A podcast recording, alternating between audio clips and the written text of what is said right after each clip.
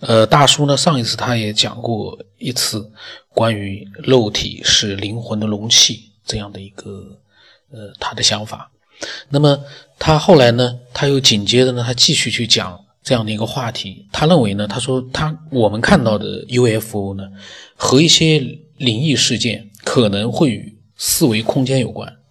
那在他觉得呢，四维空间就是我们的老家。他说他们把我们流放也好。投放也罢，到了他们精选或者特意改造过的地球上，也会时不时的来观察我们，甚至呢来接一些需要返家的亡灵。然后他说：“再说呢，《星际迷航》这个电视剧呢，从原初到下一代，都在提示一点：人类进化的高级终点是智慧能量体。这个智慧能量体这个词非常的好哎。他说有几集里面。”描写了能够飞越上千光年的种族，包括人类呢，在智慧能量体的眼里只是野蛮人而已。他们说呢，他们是经过了上万年的进化，最终放弃了，选择了放弃有形的肉体，而且呢，之后呢，他们可以穿行于三维与四维空间。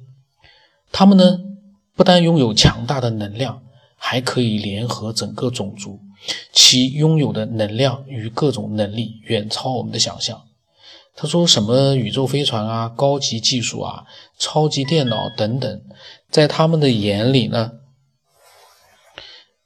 简直不值一提。然而，他们的进化目标是能量连续体 Q 连续体。”他说：“人类要发展到那一步呢？”从科技来讲，还差之甚远；从道德层面上讲呢，也相差太远。他说，人类从宗教、政治上的争端到资源的争夺等等，想要建立如同《星际迷航》里面的地球联邦，简直就是痴人说梦，更不要说变成强大的智慧能量体了。他说，如果说你我拥有了上亿瓦的能量，其相应的能力将很难保证不做坏事。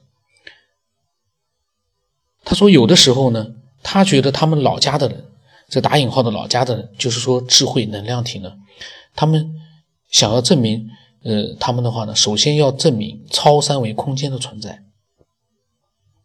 他说，现在量子物理学家呢已经有了初步的证据，要想证明呢，还需要一定的时间。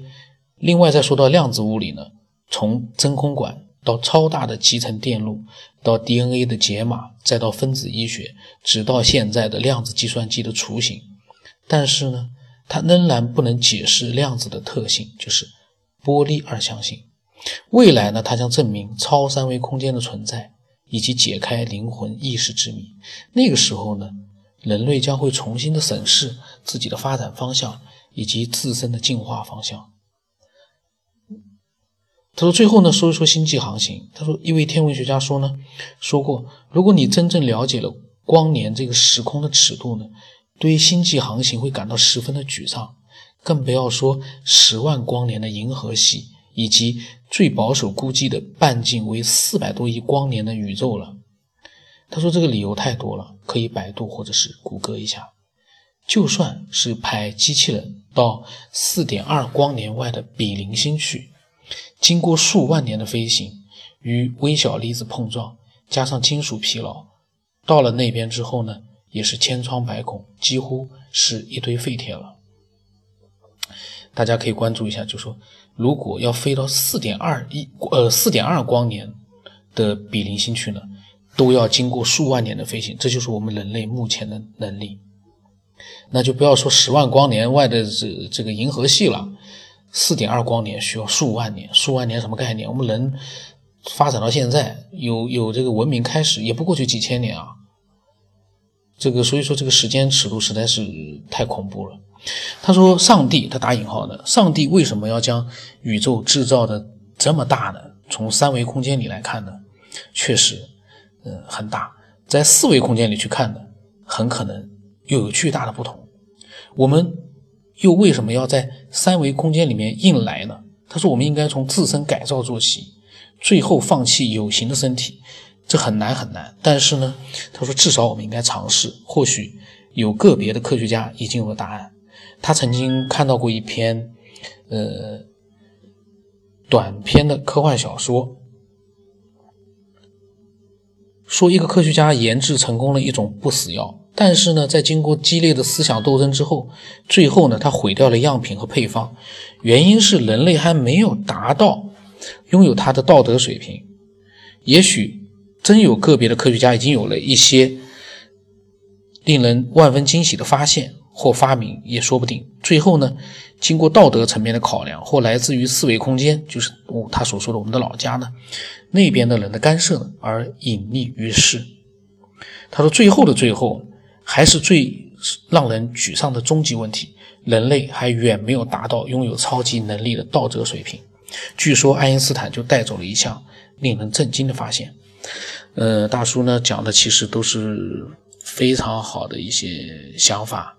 然后呢，呃，他提到了人类目前的道德水平啊，其实我们看一看现在的网络，你就会发现，呃，网络里面，嗯，确实你可以感觉到，嗯，很多的人确实还没有达到，嗯，说能够让整体的人类都拥有一种超智慧的那种。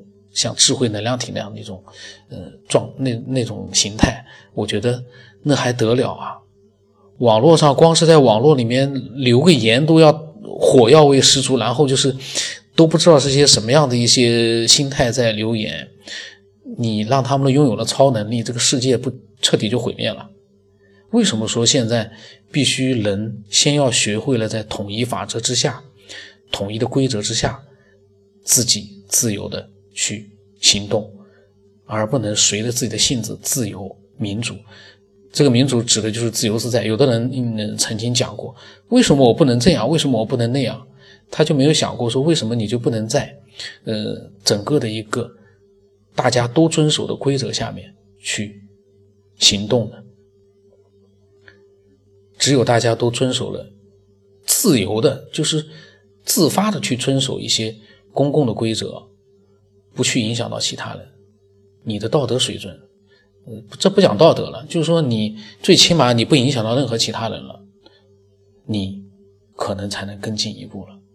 否则的话，还好是网络呢，现在是网络呢，大家见不到面。像以前网吧里面，呃，玩游戏啊，上网，动不动就是吵起来之后，大家就呃约到一个地方去打去了，这就是，嗯，现在。因为网络大家看不到，跟以前不一样，所以还好一点。可是，在网络上是这样。如果说真的到了现实里面，那大家可以想象一下，那是多么的可怕，多么的可怕。所以前呃前段时间一个前两天一个新闻啊，就阿尔法狗化身为一个呃网络里面注册了一个账号，叫什么 Master 还是什么的，呃下围棋。连赢六十场，下败了全世界的几乎所有的世界冠军。他通过这样的一个方式，他证明了自己在围棋这个地方，他已经是冠绝天下，因为没有人下得过他了。但是我在网络上一看那些留言，还有很多人还在说，人工智能就是个计算机，它就在计算，它就是个程序控制的呀。人工智能又没有自己的什么意识的，就是一个呃，就是因为它记忆存储量大，运算速度快而已。人工智能有什么了不起啊？那是人把它创造出来的，它根本就没有什么厉害的。很多人还在还在，他不知道人工智能对我们意味着什么。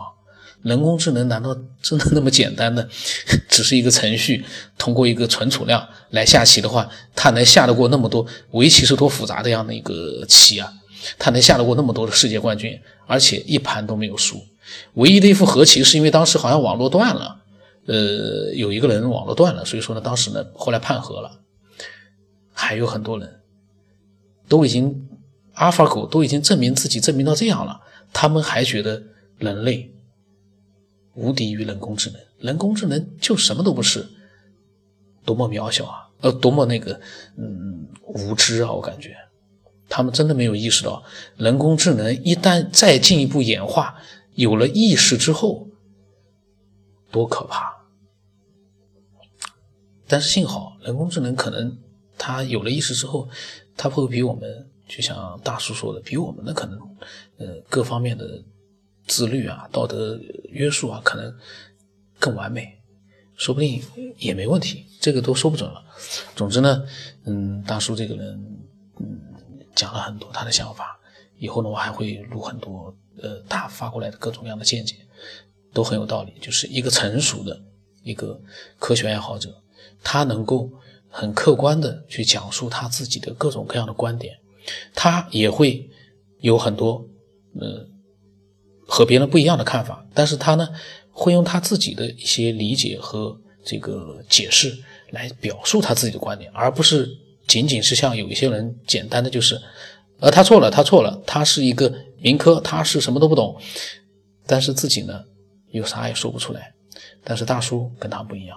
这样的爱好者，如果说越来越多的话，也会影响到更多的一些本来的一些伪科学爱好者呢，也变成一个比较理性的，呃，能够约束自己的这样的一个科学爱好者。嗯，真的非常好。呃，中间呢，我后来呢，因为瞎扯呢，是我因为想到了那个阿尔法狗的事情呢，我把它硬扯在一起去了。但是呢，呃，硬扯在一起，反正能表达我的一些想法。也也也就那样吧，反正你喜欢的话就听，呃，然后你有什么不同的意见呢，你都可以把它发过来，呃，告诉我。我的微信号码是 b r o n s o n 八不让成八，呃，我在想你有了想法再加我，没有想法的话呢，加我的话意义不大，因为我不是一个在朋友圈跟人去讨论科学的人，我从来不在朋友圈里面发表科学，从来不发，所以你一定是要有了想说的话，你再加我，呃，因为我不会陪你聊天的。那今天就到这里吧。